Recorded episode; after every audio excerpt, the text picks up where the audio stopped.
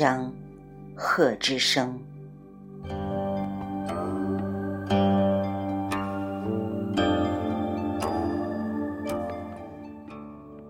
如道教徒所宣称的，道教的历史形态可能起源于终南山西端的楼观台，可是它的史前形式却远在很早以前就已在终南山东端的华山上兴盛了。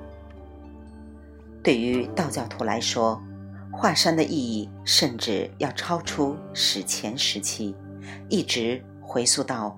万物创始的时候，太初时，混沌分化成阴和阳，阴阳再次分化，成为老阴、老阳和少阴、少阳。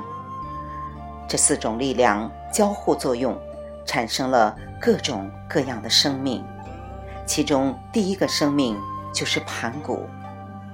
盘古一生下来，就拾起一把锤子和一只凿子，用他毕生的精力去开天辟地，也就是如今我们大家居住其中的这个空间。他不是花了七天，而是花了一万八千年。当他终于倒在地上死去的时候，他的躯体化成了五岳，他的头。化作东岳，他的胳膊化成北岳和南岳，他的腹部化作中岳，他的脚化作了西岳。经过几千年的风化之后，盘古的脚逐渐变得像一朵石头叶子上开出的花，因此早期的中国人把西岳称为华山，也即花山。它开在中国最早的部落文明的中心地带，直到现在，中国人仍然喜欢称自己为华人。这一称呼表明了这座山对于他们的祖先曾经有着多么重大的意义。华山有一股特殊的力量，从而赢得了人们的尊重。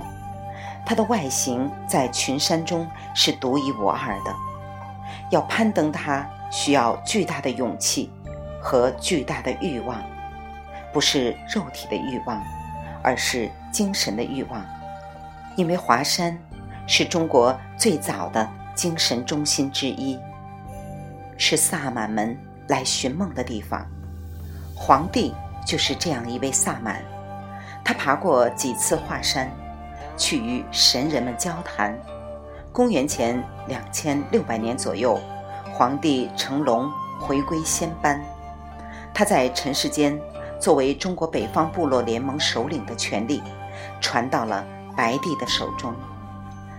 尽管白帝把他的宫廷远远地建到了黄河冲积平原的东部，但是他的后裔中的一支，还是迁移到了华山附近。而且开始定期祭祀过去在这里的他们受人尊敬的祖先。在随后的几个世纪中，圣人皇帝尧、舜、禹都曾经游览过华山。庄子中记载了公元前两千四百年左右尧的一次行幸。在这次行幸中，祭祀中心管理人员。奉劝这位圣人皇帝，不要因为自己为他祈祷多子、多寿、多财而担忧。时也，我以汝为圣人耶？今然君子也，天生万民，必受之职。多男子而受之职，则何惧之有？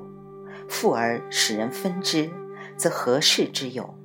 夫圣人，纯居而古实，鸟行而无章。天下有道，则于物节昌；天下无道，则修德就贤。千岁厌世，去而上仙。乘彼白云，至于地乡。